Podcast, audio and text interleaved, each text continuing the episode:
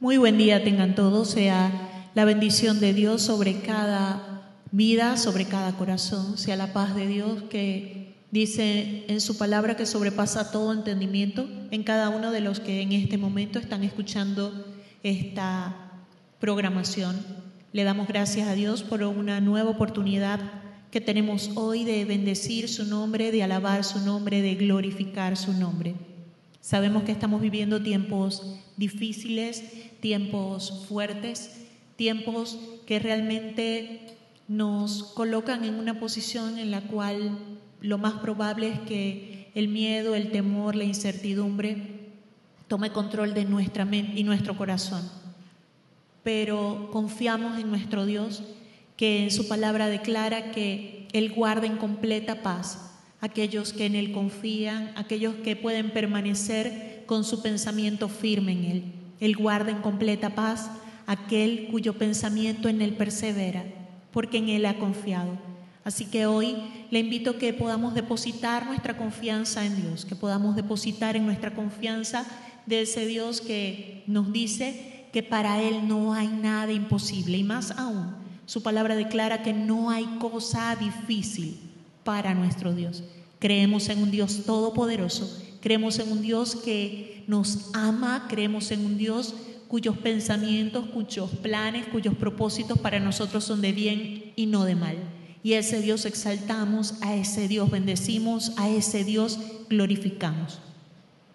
Y le pedimos que hoy se una a nuestra alabanza al Rey de Reyes, al Señor de Señores, porque creemos que cuando le alabamos nos estamos acercando a Él y su palabra también nos promete que si nos acercamos a Él, Él se acercará a nosotros. Así que si tú crees que estar cerca de Dios es tu bien, es tu gozo, es tu paz, pues hoy alaba y adora al Rey de Reyes, al Señor de Señores. Hoy, Señor, te alabamos, te bendecimos, te damos gloria, te damos honra, te damos alabanza, porque creemos que no hay Dios como tú que tú eres rey de reyes, señor de señores, admirable, consejero, Dios fuerte, Padre eterno, príncipe de paz. Eres nuestro Dios que nos ama. Eres nuestro Dios que nos ama tanto que fue capaz de dar a su Hijo para que nosotros pudiésemos estar cerca de ti. Y hoy queremos acercarnos a ti, como nos los enseñó tu Hijo Jesús. Nos acercamos confiadamente creyendo que tú nos oyes, creyendo que tú amas escuchar nuestra voz, Señor. Y hoy nuestras voces de lo profundo de nuestro corazón te dicen, gracias Dios, gracias porque tú eres bueno, gracias porque tú eres paz a mi vida, gracias porque tú eres el gozo de mi salvación.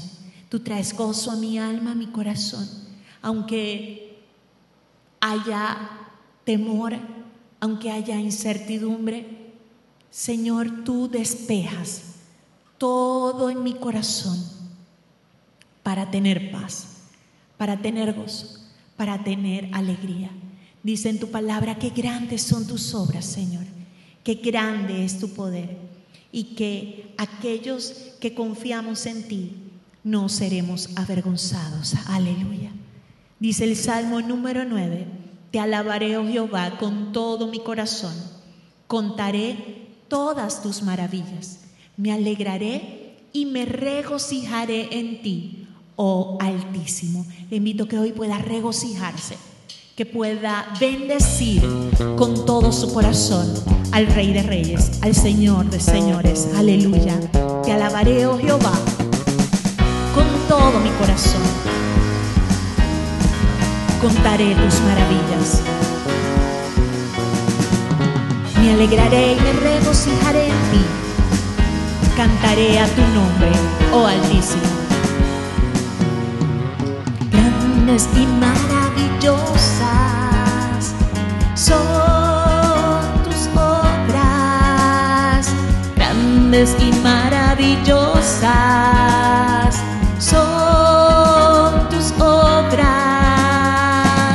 No hay nadie que se compare a ti, creador de vida, creador de mi vida. Yo te canto y te alabo solo a ti.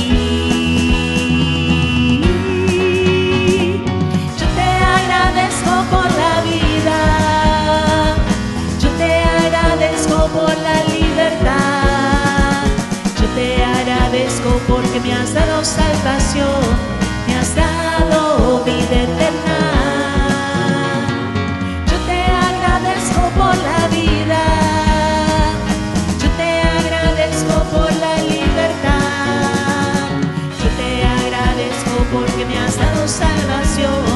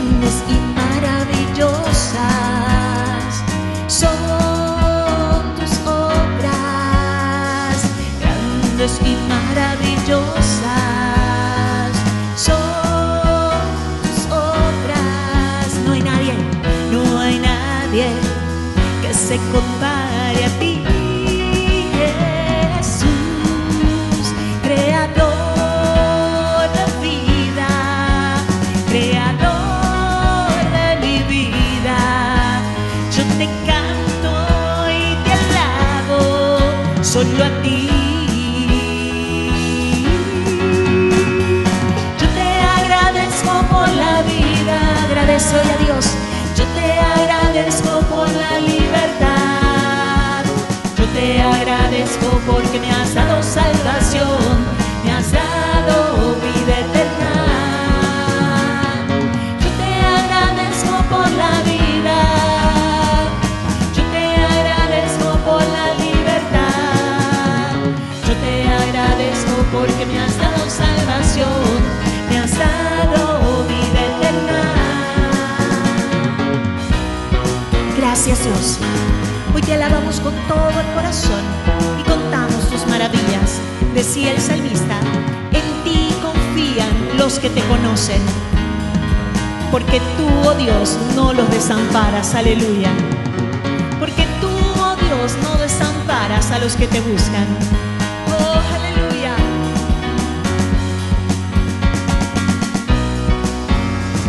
Alaba hoy su nombre y bendice su nombre.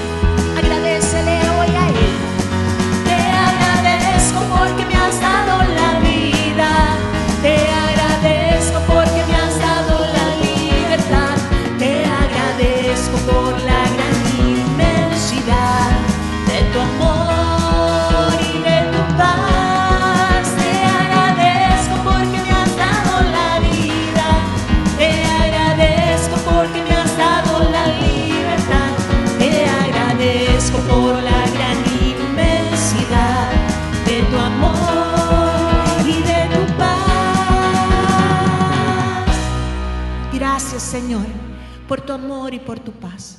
Aleluya.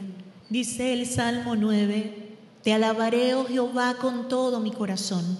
Contaré todas tus maravillas, me alegraré y me regocijaré en ti. Cantaré a tu nombre, oh Altísimo. El verso nuevo dice, Jehová será refugio del pobre, refugio para el tiempo de angustia. Así que si estás pasando por un tiempo de angustia, repito lo que dice el Salmo 9, verso 9. Jehová será refugio del pobre, refugio para el tiempo de angustia. En ti confiarán los que te conocen. En ti confiarán los que conocen tu nombre, por cuanto tú, oh Jehová, no desamparaste a los que te buscaron. Porque tú, Dios, no desamparan a los que te buscan. Y es tanto el empeño de Dios en amarnos, en estar cerca de nosotros, que estando angustiados, atados por el pecado, Él mismo, Él mismo envió a su Hijo y el mismo Jesús en obediencia vino a morir por nosotros para desatarnos de nuestras prisiones. Y en su nombre, en su hermoso nombre, podemos confiar porque Él es nuestro refugio. Salmos 9:9. Jehová será refugio, refugio para el tiempo de angustia, refugio para este tiempo, refugio sin importar que me estés escuchando por la radio, refugio sin importar que me estés escuchando por una grabación, por internet, por redes sociales, sea domingo, sea sábado, sea viernes, sea de mañana, de tarde, de noche, sin importar el momento, Él es refugio para este tiempo, para el tiempo de angustia. Y si tú respiras y dices, yo tengo paz, no tengo angustia, estoy completo, estoy lleno, pues quédate allí en ese refugio que es refugio seguro. No te alejes ni un momento de Él. Gracias Jesús, porque tú eres paz. Él es refugio y no desampara a los que en Él están refugiados. No desamparan a los que le buscan. Así que hoy te buscamos. Buscamos tu rostro, Jesús. Te adoramos. Te adoramos. Adora hoy a tu Rey. Si puedes hacerlo, levanta tus manos al cielo. Si puedes, cierra tus ojos. Si puedes, póstrate delante del Rey de Reyes, del Señor de Señores, del Creador del cielo y de la tierra, del dador de la vida. de quién fue, quién es y quién ha de venir. Oh, aleluya.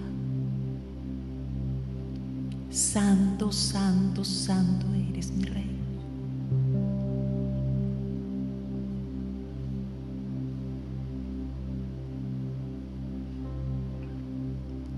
Tú fuiste el verbo en el principio unigénito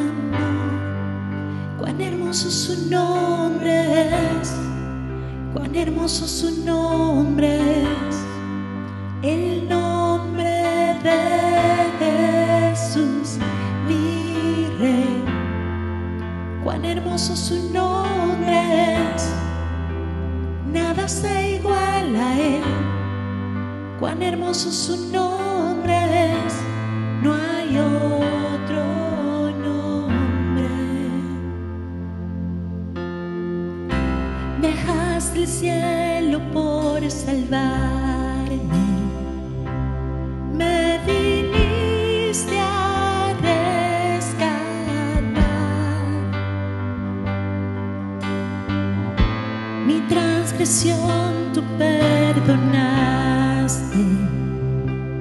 Nada nos separará.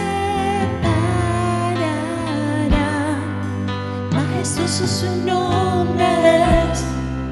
Majestuoso su nombre es.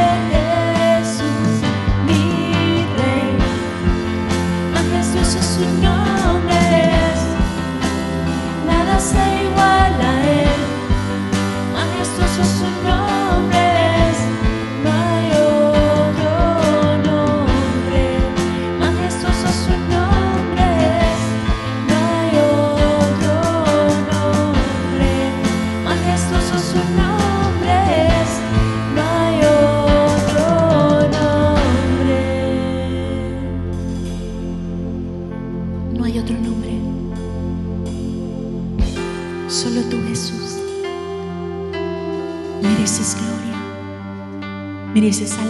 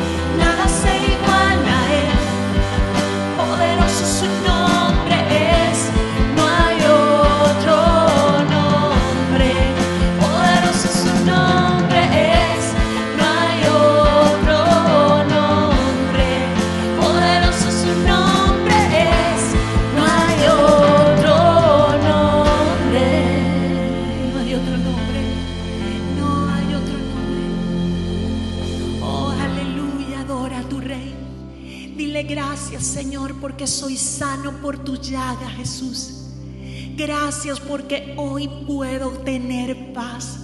Gracias Señor porque en tu presencia estoy. Tu presencia que es refugio. Y no saldré de este lugar. Pero luego de alabar tu nombre, luego de bendecir tu nombre, andaré y estaré, como dice tu palabra, viviré en la tierra de los vivientes, con abundancia de paz y de verdad, como tu palabra declara, Señor. Y como decía Job, aunque esta mi piel sea deshecha, con todo, yo te alabaré, yo te cantaré, yo te glorificaré. Aleluya. Precioso nombre, hermoso nombre no hay otro nombre en el cual podamos ser salvos, en el cual tú puedas tener paz. Y es más que un sentimiento, es más que sentir paz en este momento, es poder vivir en paz, a pesar de que sabes que la situación sigue igual, porque como declara la palabra de Dios, recuerda Salmos 9:9, Él es refugio para este tiempo para este momento. Aleluya. Te alabaré con todo mi corazón. Contaré tus maravillas.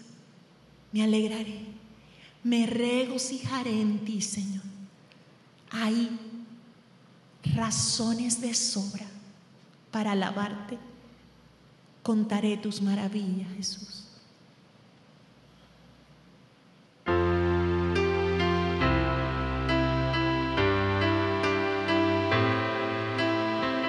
¿Será que puedes decirle gracias Dios? Gracias, gracias Jesús.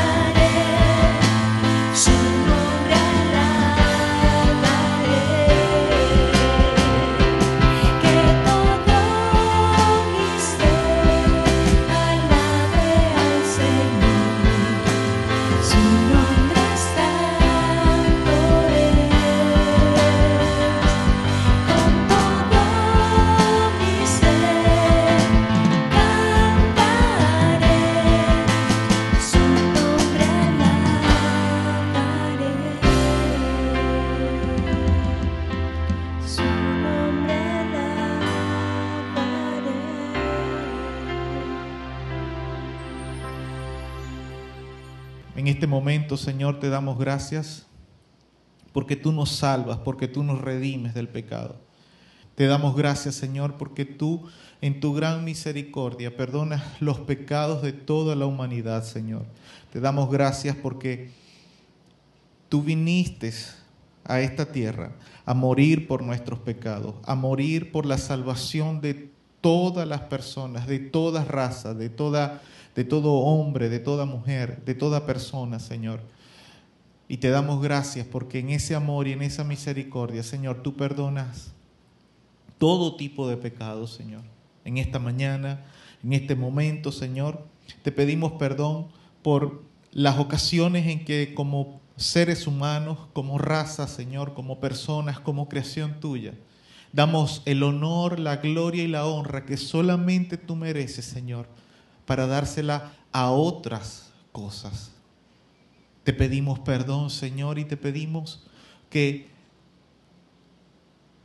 tu presencia sea derramada sobre nuestro pueblo, Señor. Padre, te pedimos que tu presencia sea derramada sobre nuestra nación. Padre, te pedimos que en el nombre de Jesús tú no tomes en cuenta tanta desviación, Señor. Y que en el nombre de Jesús tú puedas revelarte, tú te reveles, Señor, con ese poder y con esa gloria que solamente tú tienes, Señor. Esa misma gloria con la que te revelaste al apóstol Pablo, Señor, en el camino a Damasco, cuando él iba en una misión para matar a hombres y a mujeres temerosos de ti, oh Dios.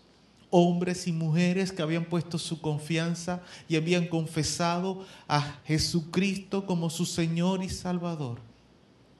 Él iba con la plena intención de matar a esas personas, de ponerlos presos, de torturarlos, porque él creía, él estaba convencido que con eso te honraba a ti. Pero tú te revelaste en ese camino, Señor, a la vida de Pablo. Y Pablo pudo entender que tú le estabas llamando, Señor, con amor eterno. Padre, te pedimos en el nombre de Jesús, Señor, que tú te reveles a nuestra nación, Señor, y que tú puedas abrir el entendimiento de la gente, de las personas, que por lo menos tienen temor de ti, Señor, que en sus corazones desean tener una relación contigo, Señor, pero lo están haciendo de formas inadecuadas, por vías inadecuadas. Te pedimos, Padre, que tú te reveles como lo hiciste en la vida de Pablo y que puedan llegar al conocimiento pleno, Señor, de tu palabra. Que puedan llegar al conocimiento pleno de tu presencia, Señor. Que puedan llegar, Señor, a tener un encuentro personal y una relación personal e íntima contigo. Y en este momento, cuando nos disponemos, Señor, a escuchar y a ser ministrados por tu palabra, Pedimos que tu Espíritu Santo, Señor, sea derramado sobre la vida de cada persona que pueda escuchar en este momento. Ligamos y atamos todo espíritu de distracción, todo lo contrario, todo lo que se quiera levantar en contra del conocimiento de tu palabra, oh Dios. Y declaramos, Padre, cielos abiertos sobre cada hogar, sobre cada habitación, sobre cada lugar donde hay personas dispuestas, Señor, a que tú hables a sus vidas. En el nombre de Jesús declaramos, Señor, que tu palabra corre como ríos de agua viva y que nada podrá detener su fluir. En el nombre glorioso y poderoso de Jesús. Amén y amén. Alabado sea el nombre del Señor. Aleluya. Primero que nada, espero que usted pueda estar pasando un buen momento en este tiempo, que la presencia de Dios sea ministrada en su corazón de una manera muy, pero muy especial. Y quiero pedirle, por favor, que abra su Biblia en el libro de los Hechos, capítulo 4, versos 1 al 4, y ahí vamos a estar centrando nuestro mensaje en esta mañana. Y mientras usted ubica el texto en su, en su Biblia, quiero saludarle en el nombre de nuestro Señor Jesucristo y declarar la presencia, como decíamos en la oración, la presencia del Padre, del Hijo y del Espíritu Santo en su familia, en su vida.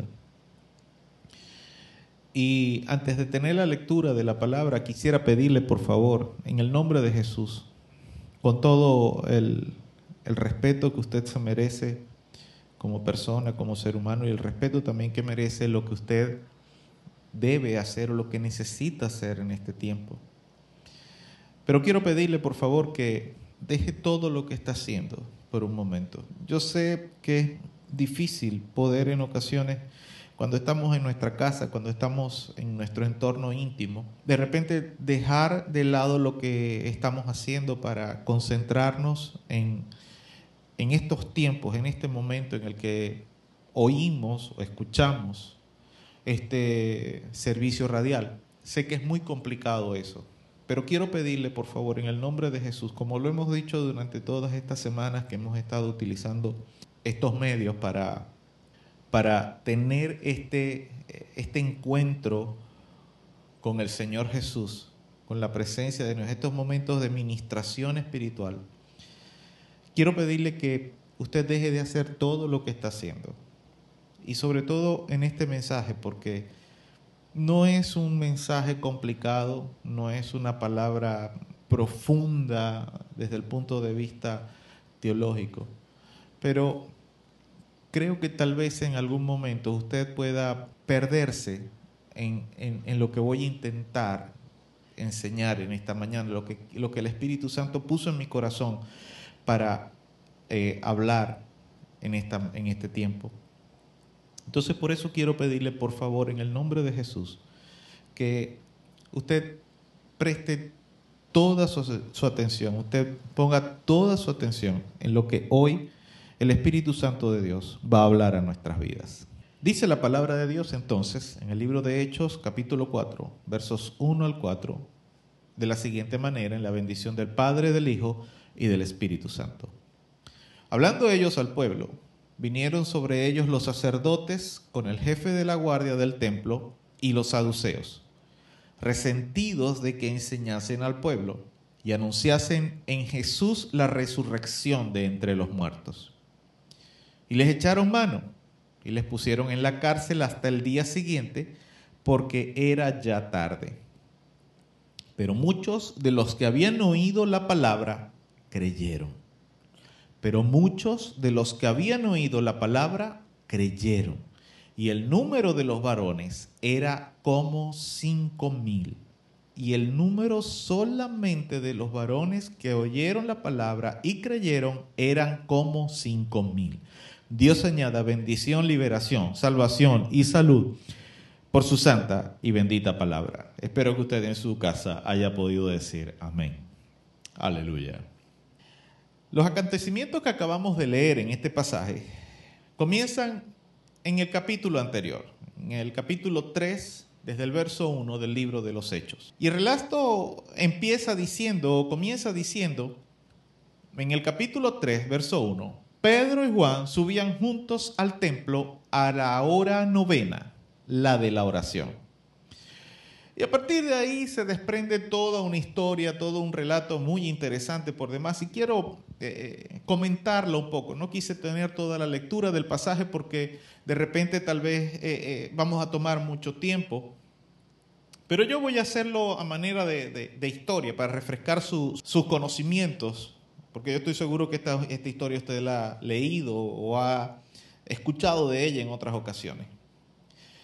A partir del capítulo 3, en el verso 1, en esta lectura eh, o, en este relato del que estoy hablando para comenzar, encontramos que Pedro y Juan iban entrando al templo. Ellos entraron, para entrar al templo en Jerusalén, se entraba primero por una puerta a lo que era el patio, en los atrios del templo, los predios del templo. Era un patio muy amplio, muy grande, muy, muy, muy, muy, muy grande. ¿ok? Y ellos eh, dice la Biblia que iban entrando a ese templo, a ese, perdón, a ese patio, y habían pasado ya la puerta de, lo que es para entrar a los predios, a los patios del, templo, y eran las 3 de la tarde. Y cuando ya van a entrar propiamente al templo, al propiamente dicho templo, como si, por la puerta que tenía por nombre la hermosa, un hombre cojo de nacimiento, dice la Biblia, a quien ponían cada día para que pidiese limosna, los llama y les suplica que le diesen una limosna. Entonces, Pedro lo mira fijamente, le dice, mírame, préstame atención. Y el hombre, el cojo, se lo queda mirando fijamente, como diciendo, estos hombres me van a dar, no sé, un lingote de oro, cuatro cinco pepitas de oro, cuatro, cinco, seis, siete, ocho, diez, quince denarios, no sé, porque me están pidiendo que los mire de frente. Y el hombre se los queda mirando y Pedro lo, lo, mira y le dice, no tengo plata ni oro, pero lo que tengo te doy. En el nombre de Jesucristo de Nazaret, levántate y anda. Y dice el verso 7 que le tomó de la mano derecha y le levantó. ¿Qué pasó después? Textualmente los versos 7 y 8 dicen, al momento se le afirmaron los pies y los tobillos y saltando se puso en pie y anduvo y entró con ellos en el templo, andando y saltando y alabando a Dios. Aleluya. Aquel milagro, como todos los milagros que Dios hace, fue sorprendente, porque un hombre de más de 40 años, ese dato lo podemos leer en el capítulo 4, verso 22. Un hombre de más de 40 años que había nacido cojo, es decir, un hombre que con más de 40 años no había caminado en toda su vida. Y que de repente aquel hombre se para y no necesita ni siquiera terapia para que sus piernas se fortalezcan, sino que se levanta, se pone en pie, se afirma en sus piernas, se afirma en su tobillo y sale no solamente caminando, sino brincando y saltando un, un tremendo milagro, un milagro maravilloso. El hombre ni siquiera le temblaban las piernas, el hombre podía saltar como un cabrito. Pero sin embargo, a pesar de ese maravilloso milagro, nuestro pasaje, el pasaje que comenzamos, por el que comenzamos leyendo, en el capítulo 4 de Hechos, en el verso 3, nos dice que Pedro y Juan fueron puestos en la cárcel hasta el día siguiente. Y los dejaron ahí presos hasta el día siguiente porque ya era tarde. La Biblia dice que Pedro y Juan iban entrando a eso de las 3 de la tarde al atrio del templo. Pero lo que sucedió después fue que se encuentran con el cojo, le, Pedro lo levanta, le dice lo que le dice, sucede el milagro, el cojo sale brincando, saltando, dice la Biblia. Pero el detalle fue que entre el milagro, entre lo que nos dicen los primeros versos del capítulo 3 y los primeros versos del capítulo 4, Pedro se lanza un tremendo discurso improvisado a partir de lo que Dios había hecho en la vida de aquel cojo. Y aquello termina en prisión para Pedro y para Juan. Ahora, ¿cómo es posible, tal vez nos podamos preguntar, cómo es posible que por hacer un milagro Pedro y Juan terminaran presos? ¿Por qué Dios permite eso? ¿Por qué si le están sirviendo a Dios y han hecho una cosa maravillosa en nombre de Dios? ¿Por qué Dios permite entonces que terminen presos? No es justo, podríamos pensar nosotros. Es más, no es admisible, no es posible según la lógica humana. El asunto es que antes de Pedro ser aprendido, antes de Juan ser aprendido, Pedro, como decía, se improvisa un tremendo sermón o discurso a la conciencia de, los asombrados espectadores. Y este discurso o este mensaje, este sermón que Pedro se dispara, lo podemos leer, o al menos el extracto, el resumen de lo que Pedro dijo. En el capítulo 3 del libro de los Hechos, versos 11 al 26. Y al leer lo que Pedro dijo, nosotros podemos percatarnos el por qué terminan presos. Dice la Biblia en el capítulo 1, eh, perdón, el capítulo 4, versos 1 y 2 hablando ellos al pueblo, vinieron sobre ellos los sacerdotes, con el jefe de la guardia del templo y los saduceos. Y dice el verso 2, resentidos de que enseñasen al pueblo y anunciasen en Jesús la resurrección de entre los muertos. Preguntábamos anteriormente, ¿cómo es posible que este milagro llevara a Pedro y a Juan a la cárcel? La respuesta es simple y sencilla. Y se encuentra en un puro y simple celo que la élite religiosa judía tuvo en aquel momento. Por una parte, los saduceos se oponían frontalmente a la doctrina de la resurrección de entre los muertos. De hecho, si nosotros leemos la historia de Jesús, Jesús tuvo un par de encuentros con estos grupos de personas y trataron de ponerle eh, conchitas de mango, como decimos nosotros por ahí, para tratar de conseguir que Jesús dijera algo en lo cual ellos pudieran eh, eh, señalarlo ante la ley, culparlo, presentar evidencia que él ofendía o faltaba a lo que la ley de Dios decía para poder juzgarlo. Los sacerdotes también tenían celos porque ellos e, ellos eran los supuestos encargados de enseñar al pueblo. Y que Pedro y Juan, unos hombres pescadores sin letra del vulgo, gente que no tenía preparación, Pedro y Juan terminan presos porque aquellos hombres, aquellos grupos de gente que eran responsables por enseñar la ley al pueblo, estaban resentidos, estaban celosos de que Pedro y Juan hicieran un milagro, y más que un milagro, que la gente los oyera y les prestara atención.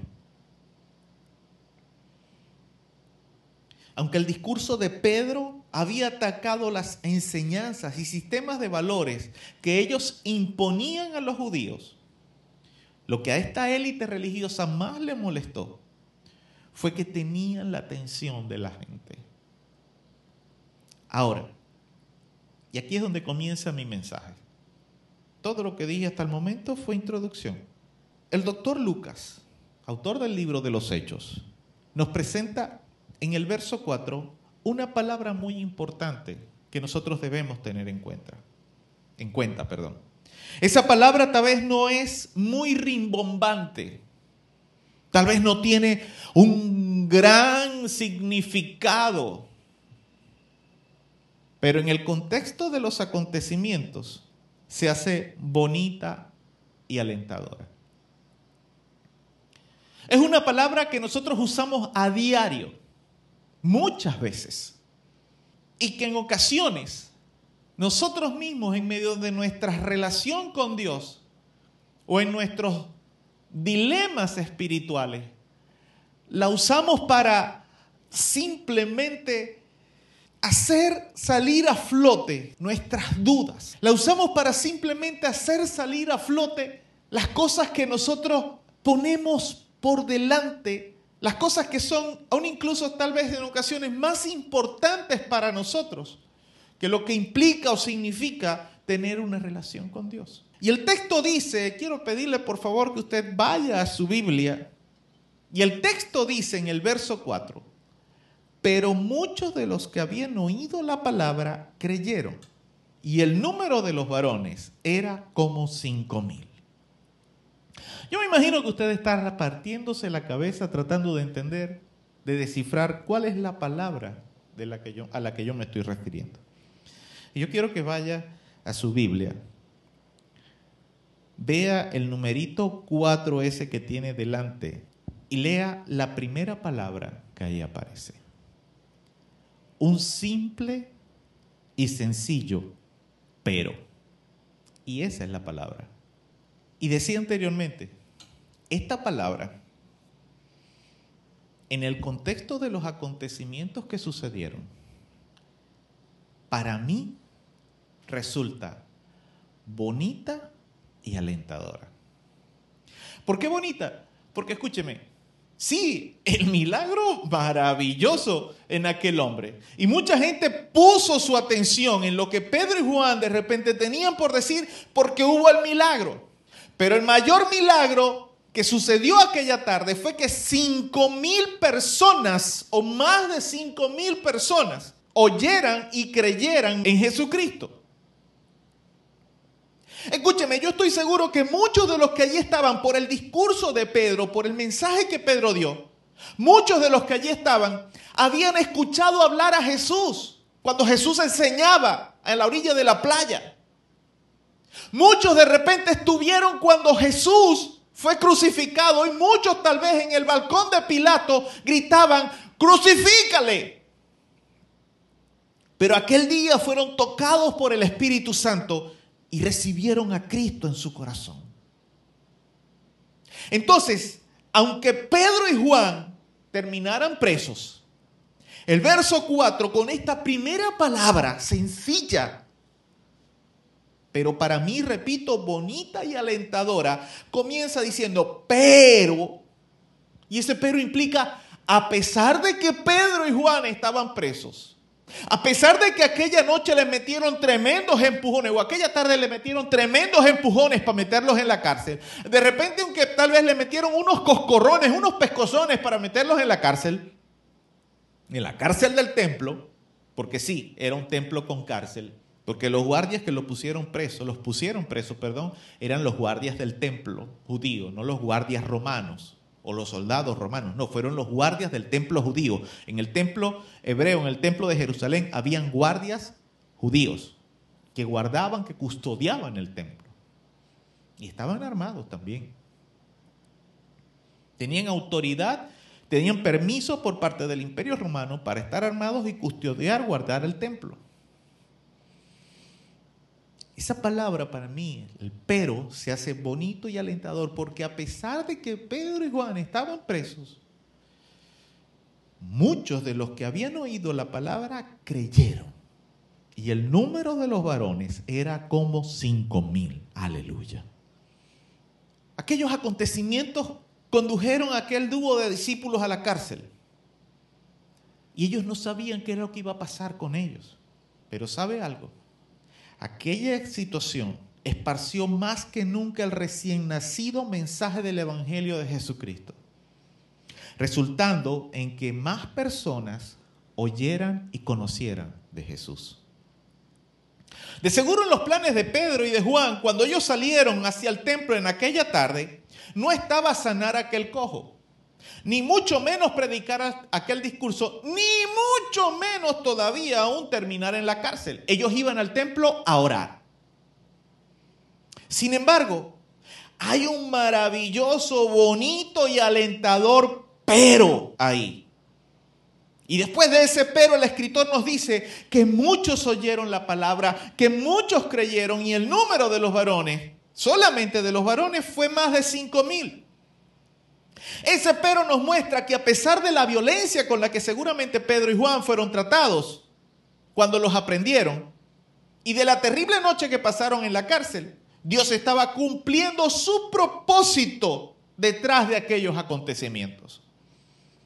Los momentos en que nuestras vidas son trastornadas por eventos inesperados, a todos nosotros nos resultan fastidiosos, incómodos, estresantes y en ocasiones esos momentos inesperados, inesperados, perdón, puede que hasta nos resulten ser dolorosos y o traumáticos. Yo no sé cómo, puede, cómo cree usted que podría calificar aquella situación de Pedro y de Juan dentro de todo lo que yo acabo de decir, aquel evento inesperado. Fastidioso, sí, un fastidio estar en la cárcel. Incómodo también, me imagino que no tenían una buena cama para pasar la noche. Me imagino que también fue estresante, sí. Me imagino que, no sé, tal vez les dieron cena, tal vez le dieron un pan duro, un pan viejo, con agua. Sufrieron tal vez, en ese momento dice la Biblia que no los azotaron ni nada de eso. En las otras ocasiones en que fueron puestos presos, sí los azotaron. Les dieron latigazos. Fue un trauma para ellos, tal vez en este momento no. Fue una sola nochecita, una simple nochecita en la cárcel. Algunos de los que me oyen tal vez han tenido esa experiencia. Los pusieron presos, no sé, por andar de bochincheros cuando eran más jóvenes. Y pasaron solamente una noche allí en el rastrillo, como decimos por aquí, coloquialmente.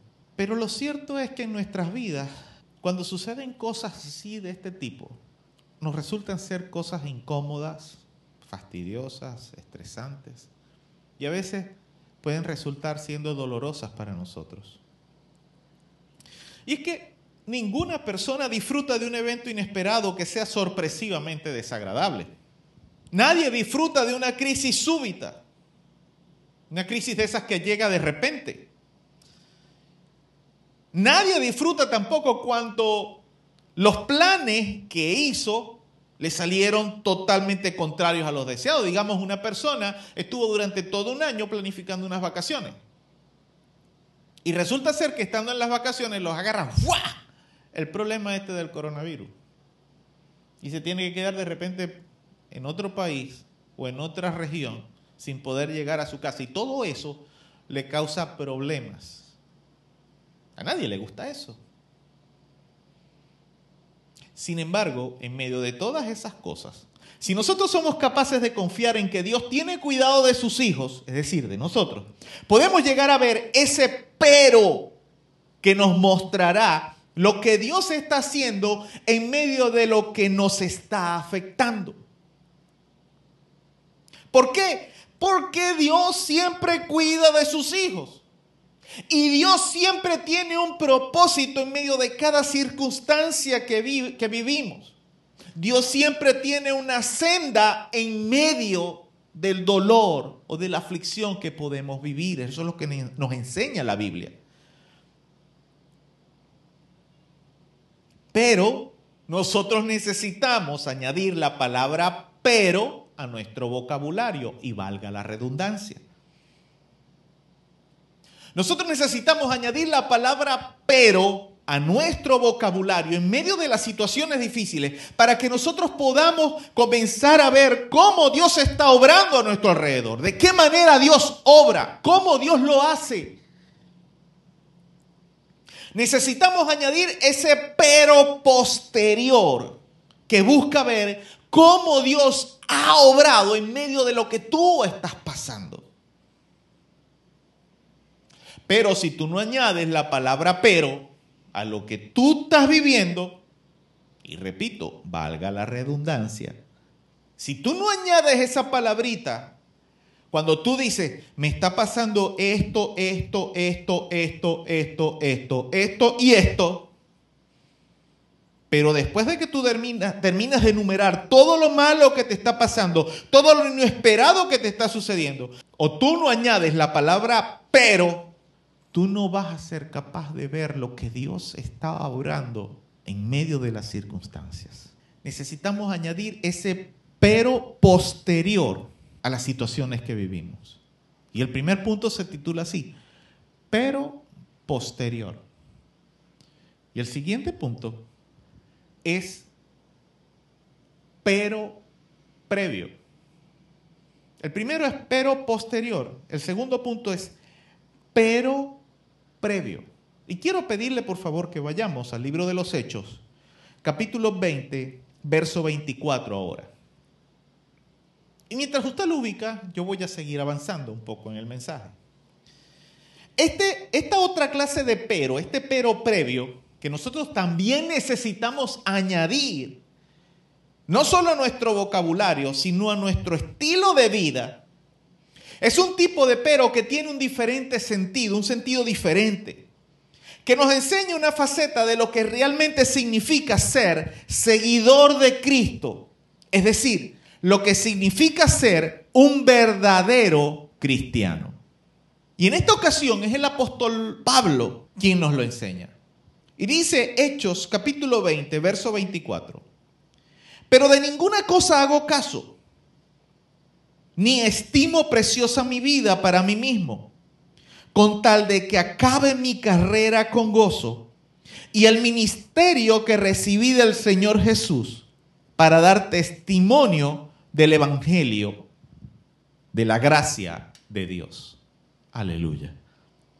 Escúcheme, aunque son muchos los elementos que tenemos en este pasaje, en este texto bíblico, solo me voy a centrar en dos palabras. Y obviamente, la primera es, como dije al principio, la palabra pero, y en la palabra ministerio. Según el Nuevo Testamento, la palabra ministerio significa trabajo, labor o servicio. Entonces, si nos apegamos a esta definición o sentido de lo que es la palabra, que tiene la palabra ministerio, esto implica que todo cristiano entonces tiene un ministerio. Todos nosotros, todos, todo, todo, toda persona que ha aceptado al Señor Jesucristo como Señor y Salvador personal, tiene entonces un ministerio. Entonces, resulta obvio que la labor pastoral es un ministerio. Solo que este ministerio es con un llamado específico. Es decir, no todo el mundo puede ser pastor. Así como no todo el mundo, no todo cristiano puede llegar a ser evangelista, profeta, apóstol, maestro de la palabra, porque son ministerios con un llamado específico. Son ministerios para los cuales el Espíritu Santo unge a la persona para poder ejercerlo. Y por eso es que en ocasiones vemos gente que resultan ser tan no solamente infructuosos, sino que terminan haciendo daño a la obra del Señor porque comienzan a usurpar ministerios para los cuales no han sido llamados. Comienzan a ejercer un trabajo, un labor, una labor ministerial para la cual no fueron llamados, preparados ni equipados.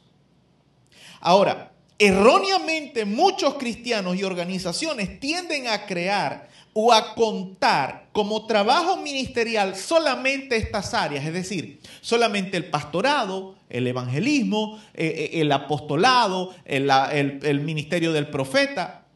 Solamente cuentan o dicen, solamente reconocen y dicen que una persona tiene un ministerio cuando es llamado a uno de estos trabajos o a una de estas labores o a una de estas áreas. Dejando entonces una parte muy amplia de la iglesia, demasiado para mi gusto, con la sensación de que simplemente son ayudantes o colaboradores en el trabajo de la obra del Señor. Y repito, esto es un error. Porque cada persona, cada hombre, cada mujer, cada joven que rinde su vida al Señor, cuando comienza a vivir una vida de integridad delante de Dios, esa persona tiene un ministerio personal. Y la realidad es que la forma en que este ministerio funciona, en que este ministerio funciona, este ministerio personal funciona, es que ese ministerio o esos ministerios personales son tan variados como cristianos pueden haber en la iglesia. Como dice, primera, como dice Pablo, perdón, en Primera de Corintios, capítulo 12, verso 5. Él dice, y hay diversidad de ministerios, pero el Señor es el mismo. Cada uno de nosotros, cada cristiano en el medio que vive, y quiero que me presten mucha atención a esto, cada uno de nosotros como cristianos, en el medio en que vivimos, según los recursos y capacidades que Dios nos ha dado, debemos esforzarnos por mantener un estilo de vida que agrade al Señor, dedicado a engrandecer a Cristo. Cuando tú haces eso, cuando tú vives en tu vida, cuando tú tratas de mantener un estilo de vida que agrade a Dios todos los días, no solamente un día a la semana, el domingo o el día que te dispongas a ir a la iglesia o el día que te dispongas a buscar del Señor, el día que haces un ayuno, no solamente ese día, sino cada día de tu vida, cuando tú haces eso y tú procuras engrandecer el reino de los cielos, tú procuras engrandecer la imagen de Cristo como tú siendo su representante, como hijo de Dios, y esto lo hace por medio de los recursos y capacidades que Dios te ha dado. Entonces, tú estás cumpliendo tu ministerio. Tú estás aportando tu granito de arena, lo que significa ser parte de la iglesia de Cristo. Y esto es tu ministerio. Ese es tu ministerio. Tú no tienes por qué estar necesariamente en un púlpito predicando. Con que tú cada día vivas una vida de integridad a Dios, dando ejemplo de lo que significa ser hijo de Dios en tu casa, porque tú eres el único cristiano en tu casa tal vez. Ese es tu ministerio. Pero mientras tú no des testimonio a la gente que vive en tu casa y tú no pases esa etapa primaria de tu ministerio, tú no vas a poder llegar a, a otras instancias del ministerio que Dios tiene preparado para ti. ¿Qué quiero decir con esto? Que no importa si usted es ganadero, banquero, empresario, militar, albañil, obrero o ama de casa, o tal vez estudiante, si tú has sido lavado por la sangre de Cristo y la sangre de Cristo ha comenzado esa obra de regeneración y transformación en tu vida, tú estás llamado a promover la fe y la santidad de otras personas y ese es tu ministerio. Si tú no puedes hacer eso, hay algo que está funcionando mal en tu vida. Perdóname. Según lo que dice Pablo en el pasaje que leímos de Hechos capítulo 20, verso 24, cumplir nuestro ministerio, cumplir ese ministerio personal es más importante que cualquier cosa en este mundo, aún incluso que permanecer con vida. Pastor, ¿cómo usted me va a decir eso? Si mi vida es lo más precioso que Dios me ha dado. Quiero que leamos el pasaje de nuevo. Dice Hechos 20, 24.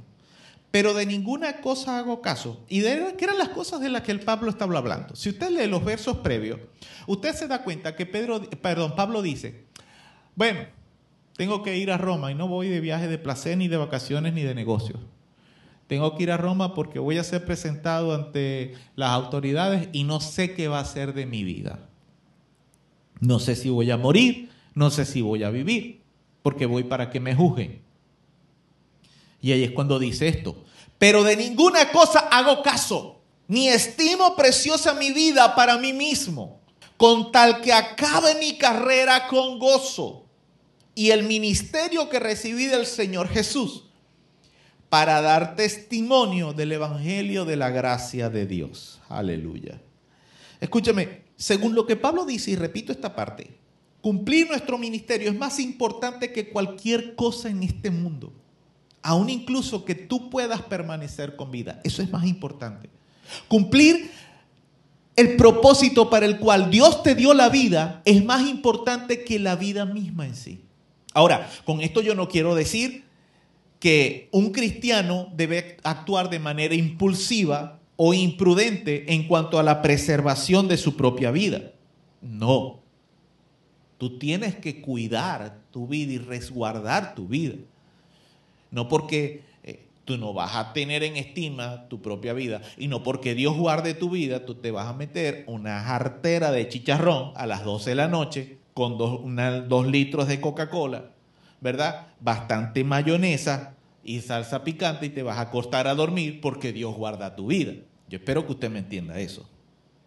El cristiano debe ser una persona prudente y cauta en cuanto a la preservación de su vida.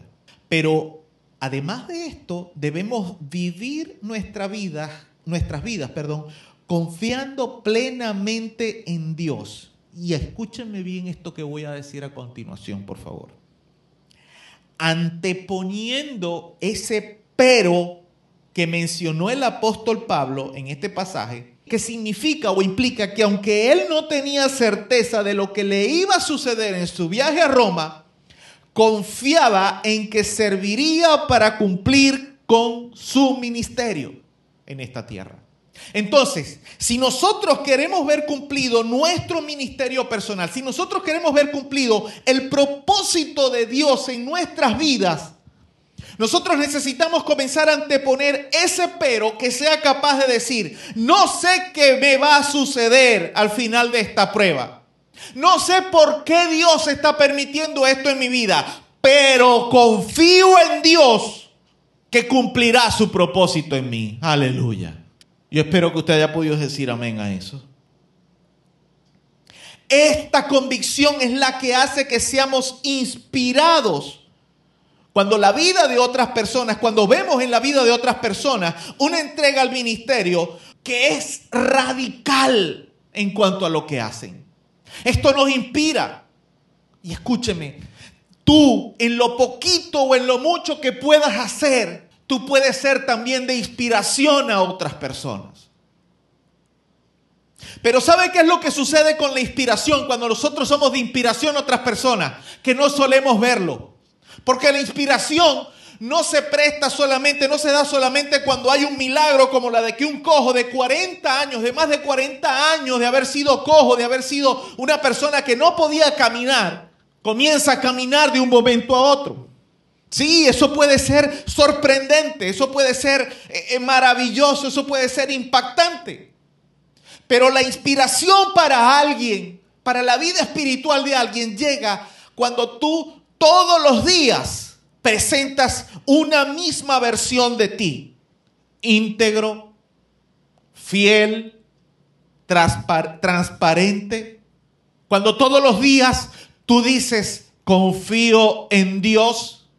Y entonces, cuando cada día tú presentas esa imagen a tu familia, tu familia puede decir verdaderamente, Eudo, todos los días sin importar lo que esté sucediendo, él se mantiene confiando en Dios.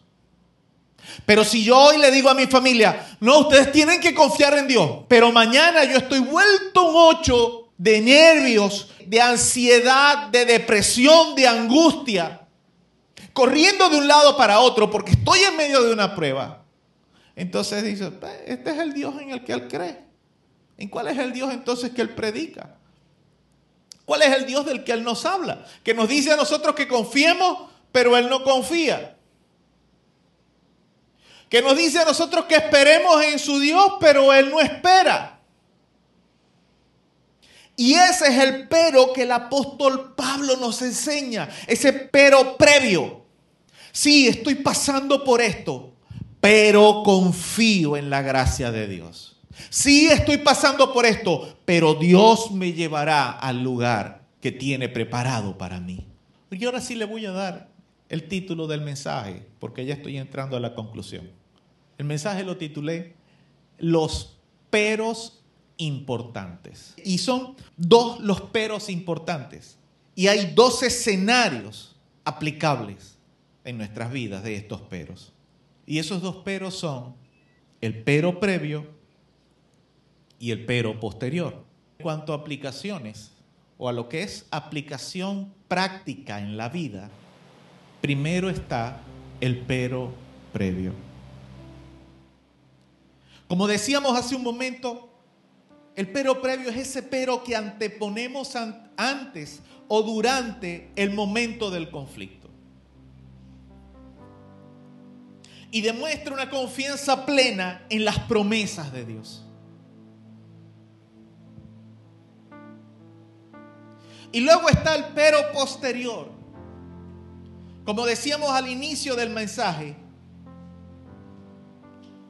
que ese es el pero que es capaz de ver, o por lo menos capaz de buscar, y quiero que me presten mucha atención en esto. El pero posterior es el que es capaz de ver lo que Dios está haciendo en medio de tu prueba. O que por lo menos si no lo puede ver, abre la ventana para tratar de ver. Limpia el vidrio para tratar de ver. Las personas que usan lentes de, visión, lentes para ver, saben de lo que voy a, a referirme al siguiente, a lo siguiente. Cuando nuestros lentes están sucios y nosotros queremos ver algo pequeño y nuestros lentes están sucios, empañados o los hemos tocado con la mano y han quedado manchados de grasa. Y nosotros queremos ver algo pequeño, nos es muy difícil poder verlo. Tenemos que ir, buscar agua, jabón y un toallito, una toallita, un trapito, algo para limpiarlos, para quitarles el sucio, porque si no, no vamos a poder ver lo chiquito, lo pequeño, lo minucioso. Porque hay algo que nos estorba. Pues bien, esto es lo que sucede con este pero posterior. Necesitamos en nuestras vidas limpiar nuestro espíritu, limpiar nuestra alma para poder ver lo que Dios está haciendo en nuestro en la situación dura y difícil que estamos viviendo. Y podamos decir, estoy pasando por esta prueba, estoy pasando por este momento de, depresión, este momento de angustia, este momento de tristeza, este momento de ansiedad, este momento duro, esta prueba económica, de salud, lo que sea. Pero, así como Juan y Pedro podían decir de repente aquella noche, oye, estamos aquí en esta cárcel, muchachos. Pero ¿sabe qué me llena de gozo? Que más de 5 mil personas creyeron en Jesucristo. Y aquella prueba entonces cobró sentido. ¿Sabe? Tal vez en medio del problema que tú estás viviendo, Dios está tocando, Dios está haciendo algo en tu familia. Pero tú no lo has visto.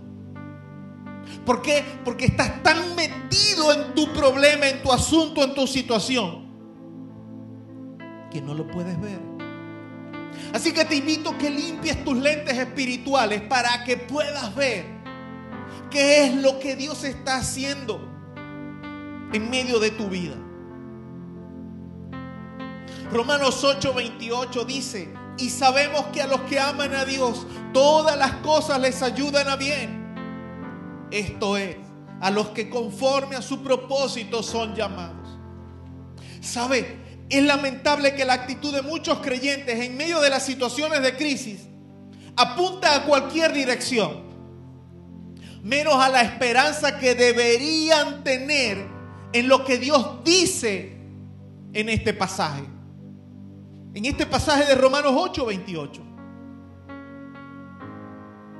Es lamentable que la actitud de muchos creyentes en medio de las situaciones de crisis apunta solamente a ver lo que les está sucediendo, lo que les está pasando.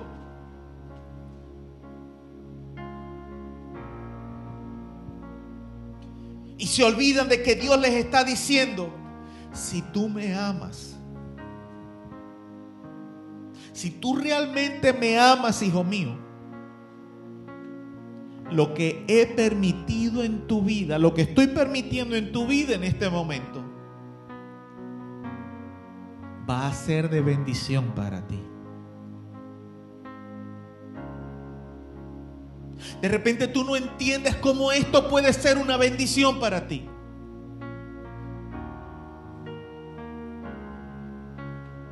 Pero si realmente tú me amas, si realmente tú confías en mí, créeme que todas estas cosas te van a ayudar a tu bien. Todo lo que estás viviendo primero va a ayudar a tu bien. Y segundo, te van a encaminar al propósito que tengo para con tu vida. Eso es lo que dice Romanos 8, 28. Pero sabe, en muchas ocasiones nosotros decimos amar a Dios. Y el primer instinto que tenemos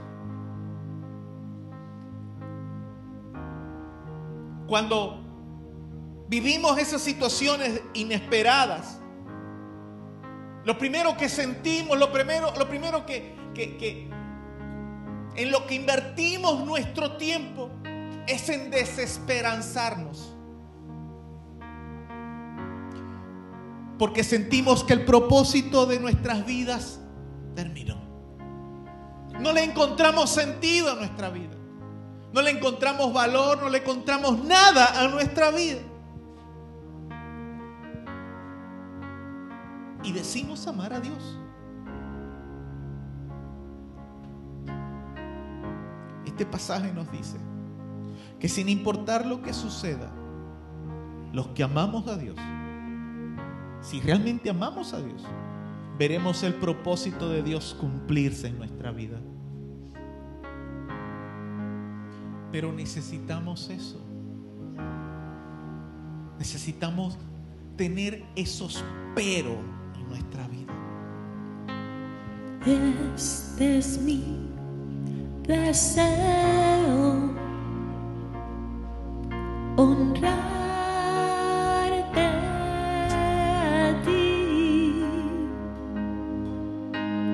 con todo mi ser.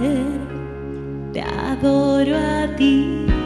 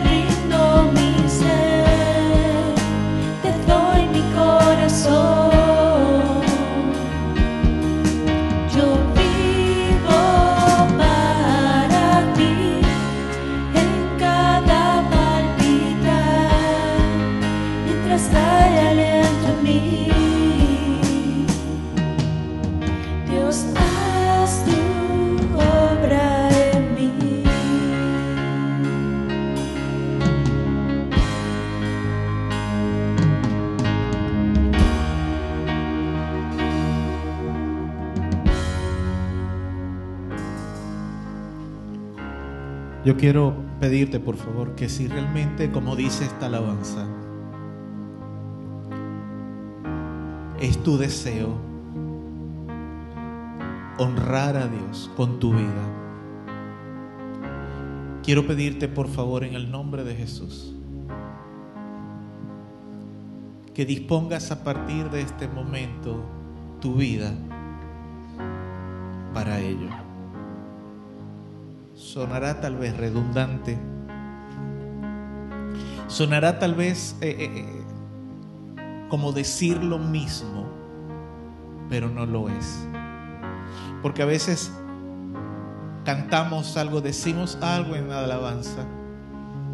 Y tal vez sí, cuando lo cantamos, entendemos lo que estamos diciendo. Pero muy en el fondo del corazón hay reservas.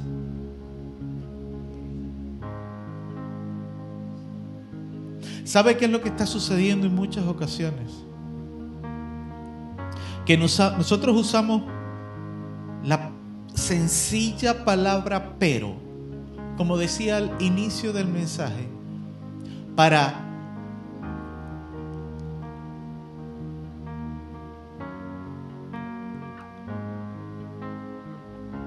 exponer, para hacer relucir nuestras desventajas, lo que nos estorba, lo que no podemos dejar, lo que nos impide, la gente que, que nos es tropiezo. Y cada pero que vamos poniendo va ampliando la distancia o va ampliando la percepción que nosotros tenemos de la distancia que nos separa de realmente poder vidas que agraden y que honren a Dios. Hoy te quiero pedir en el nombre de Jesús que si realmente tú quieres que lo que dice esta alabanza se cumpla en tu vida, tú dejes de usar esos peros que, que sirven como estorbo para tu relación con Dios. Y comienzas a usar la palabra pero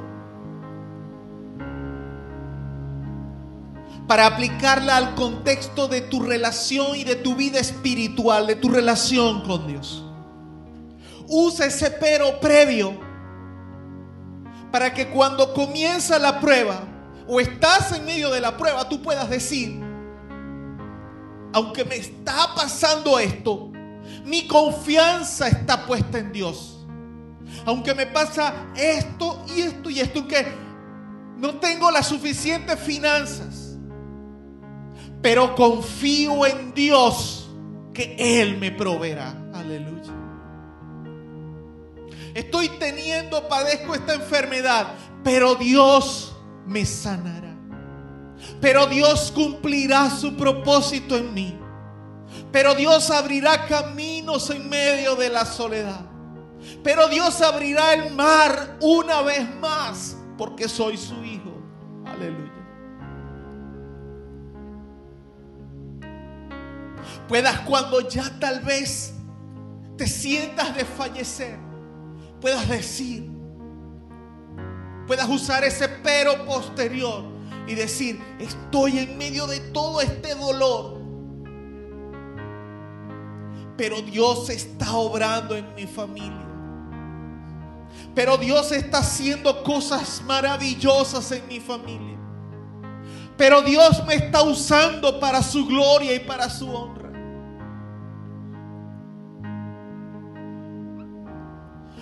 Si tu deseo es honrar a Dios,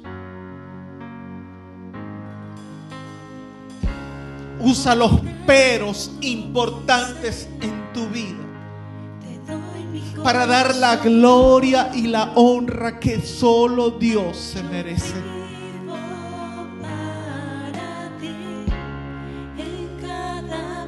Que cada palpitar de tu corazón,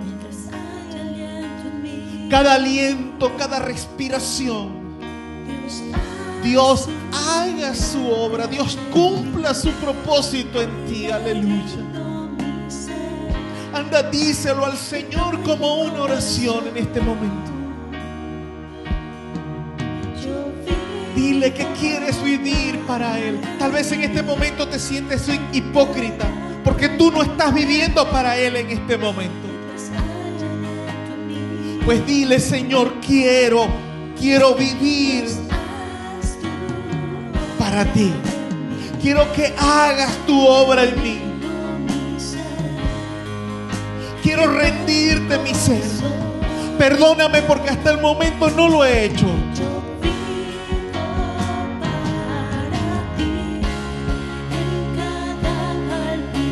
Pero ahora quiero hacerlo.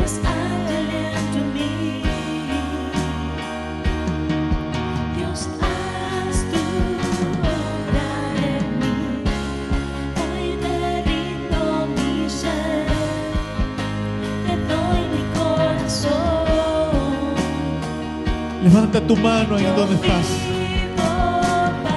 Dile al Señor que quieres vivir para Él. Si realmente lo deseas, dile a Él que haga su voluntad en ti. Aleluya.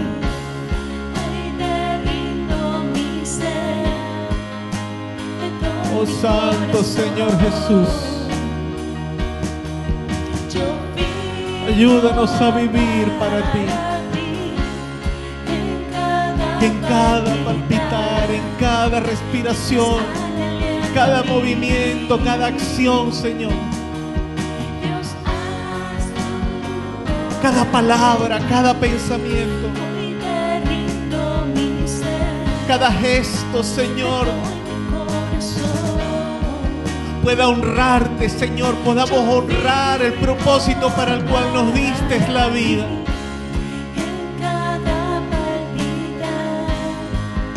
Cada respuesta a nuestra familia, Señor, aún incluso cada respuesta a esa gente que nos irrita con sus palabras, que nos irrita con sus acciones hacia nosotros.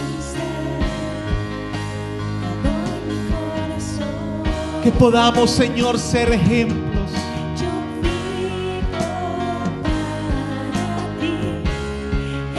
Que podamos, Señor, rendir nuestra vida sin importar lo que vivimos.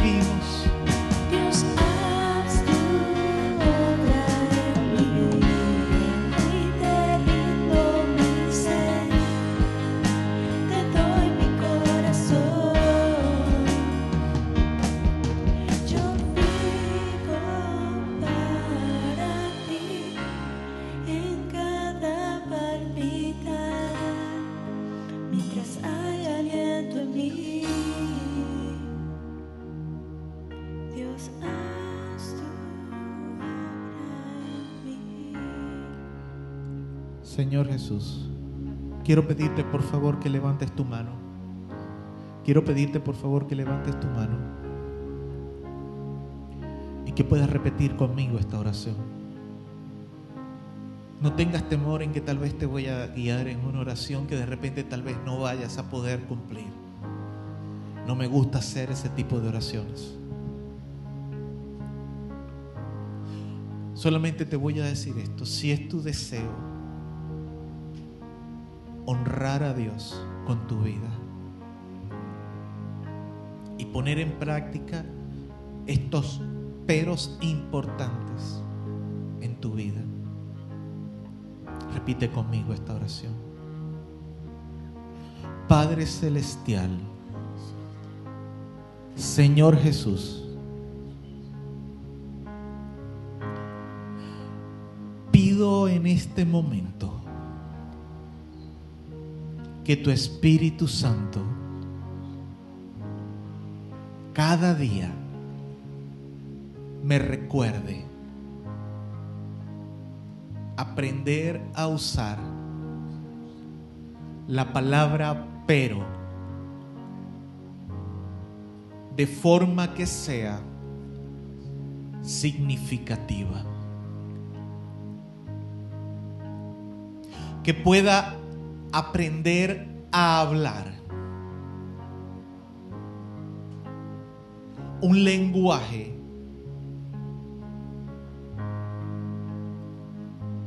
que sea no solo espiritual, sino que sea un lenguaje que estimule mi fe y confianza en las promesas de Dios.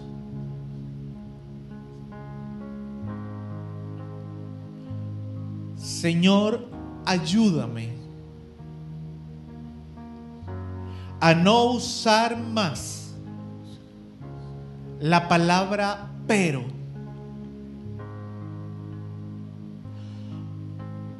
para distanciarme o para amplificar mis defectos, mis fallas, mis errores.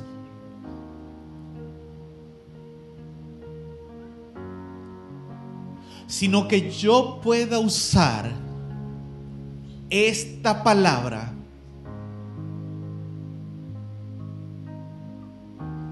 para reforzar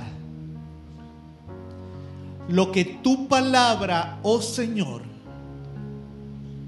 me dice por medio de tus promesas. En el nombre de Jesús. Amén.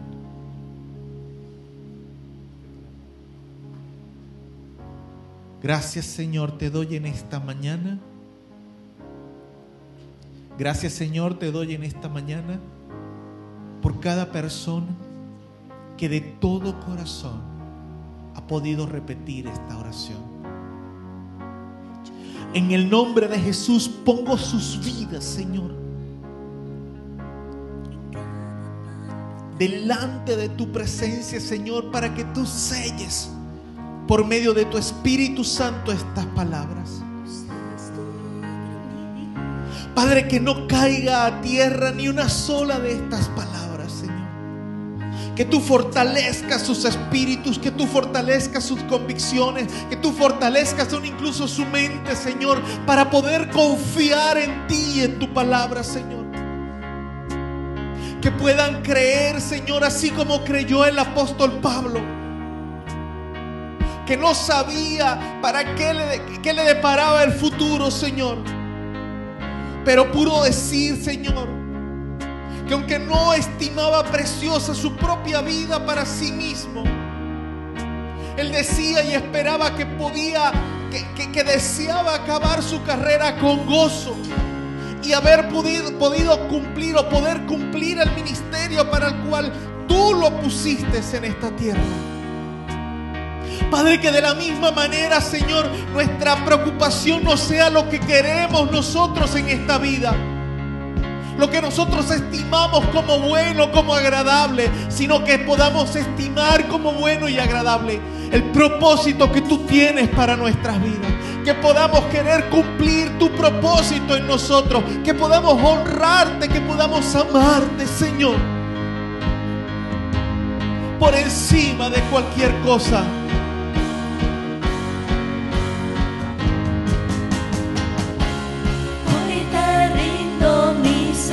Alaba al Señor. Te doy mi corazón. Dile que le entregas tu corazón. Yo vivo para Porque vives para ti. Él. En cada. Oh Santo Señor Jesús. Precioso Espíritu Santo de. Dios,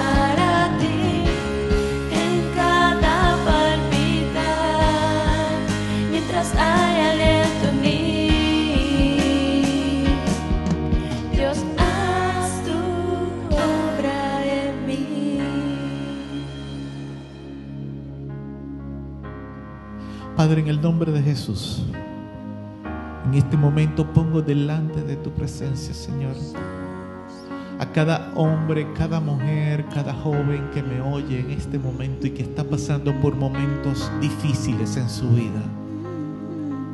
Momentos de enfermedad, tal vez como un cáncer o una complicación, Señor, de alguna enfermedad crónica, Señor, que por falta de medicamentos o de atención médica, Señor, hoy su salud ha desmejorado, Señor, y se siente en medio de una situación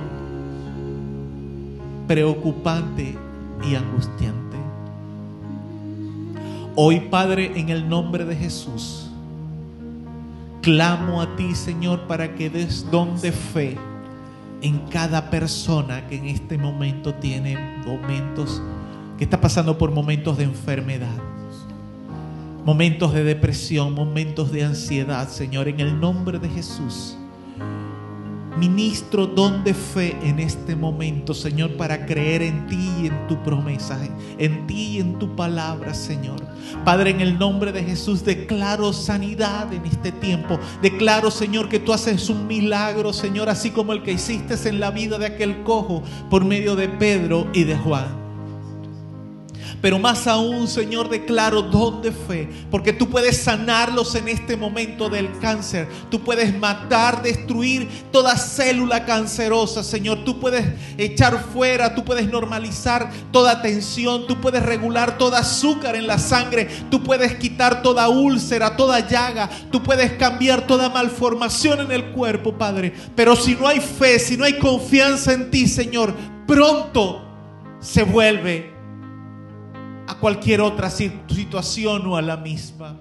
Padre, en el nombre de Jesús declaro don de fe, Señor, para poder llamar a las cosas que no son como si fuesen, Padre, en el nombre de Jesús. Declaro, Padre, en el nombre de Jesús, que tú llenas los corazones de tu presencia, Señor. Y que sin importar lo que veamos, Señor, podemos confiar en que tú harás tu obra, Señor que podremos decir, así como decía el apóstol Pablo, Padre, que de ninguna cosa hacía caso. Padre, que no hagamos caso a lo que vemos, hagamos caso a tus promesas, Señor, aleluya. Padre, que no hagamos caso a la enfermedad o a, la, o a lo que nos dice, lo que podemos ver con nuestros ojos o sentidos naturales que podamos hacer caso a lo que tu palabra nos dice, Señor, a lo que tú nos dices, Señor, por medio de ella. En el nombre de Jesús ligamos y atamos todo espíritu que se levanta en contra del conocimiento de tu palabra, Señor. Todo lo que se levanta a ser contra a lo que tu palabra nos, nos ha ministrado, no solamente en este momento, sino a lo largo de nuestras vidas que podemos comenzar a creer y a confiar en que tú tienes la última palabra. Porque tú eres el que la tienes.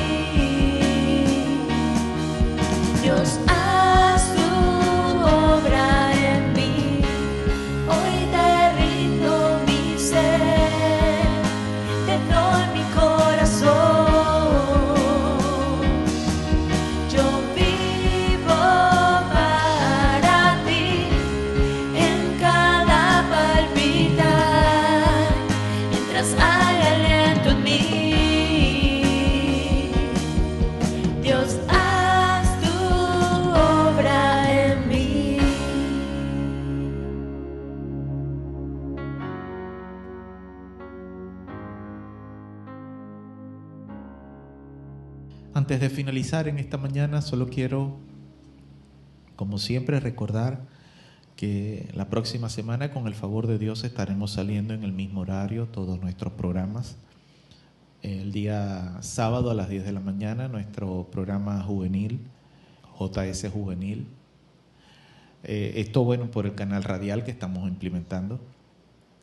El día domingo a las 9 de la mañana, nuestro programa de Iglesia Niños Radio, Iglesia de Niños Radio programa dedicado especialmente, construido, diseñado, creado específicamente para ministrar al, al corazón y a la mente de los niños, pero que también sirve para ministrar el corazón y la mente de los adultos, como dicen, de grandes y de chicos. Y el mismo domingo a las 10 eh, de la mañana, este servicio radial eh, que sale, bueno, eh, por nuestro canal radial. Luego, el mismo domingo, ya a partir de después de mediodía, 12, 12 y media, una, todo depende del internet, eh, cómo está el servicio de internet, ya usted puede eh, disfrutar de estos programas, de todos estos programas de nuestra iglesia en la aplicación de Castbox o Google Podcasts.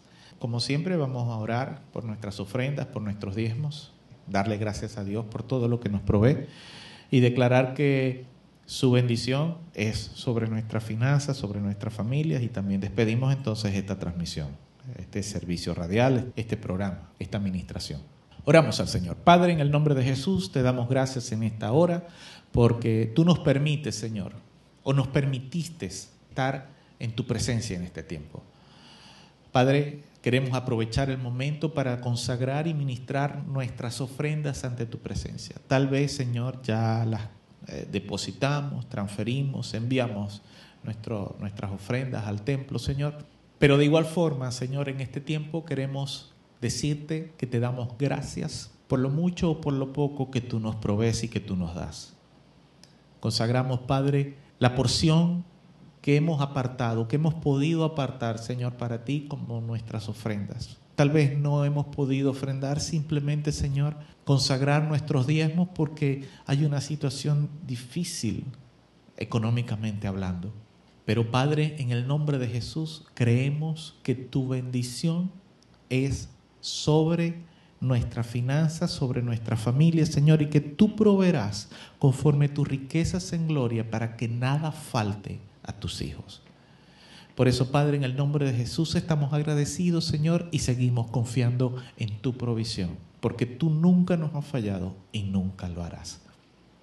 Gracias te damos por este tiempo en tu presencia, Señor, y creemos que tú has ministrado nuestros corazones, Señor, y lo seguirás haciendo durante la semana.